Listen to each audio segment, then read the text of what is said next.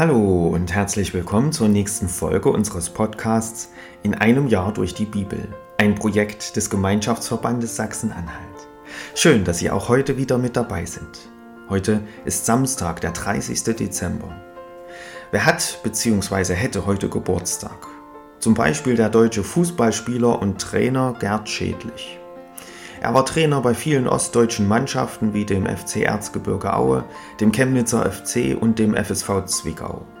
Er wurde am 30. Dezember 1952 geboren, hätte heute also seinen 71. Geburtstag.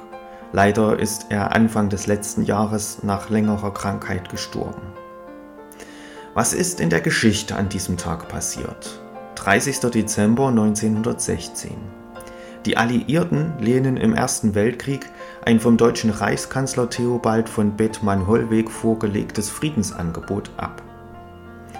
30. Dezember 1918. In Berlin beginnt der Gründungsparteitag der Kommunistischen Partei Deutschlands. 30. Dezember 2006. Der ehemalige irakische Machthaber Saddam Hussein wird hingerichtet. Und 30. Dezember 2011. Durch den Wechsel auf die westliche Seite der Datumsgrenze entfällt der 30. Dezember auf Samoa und Tokelau. Auf den 29. Dezember folgt direkt der 31. Dezember.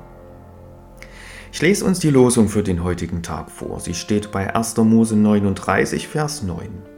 Josef sprach zur Frau des Potiphar, die ihn verführen wollte.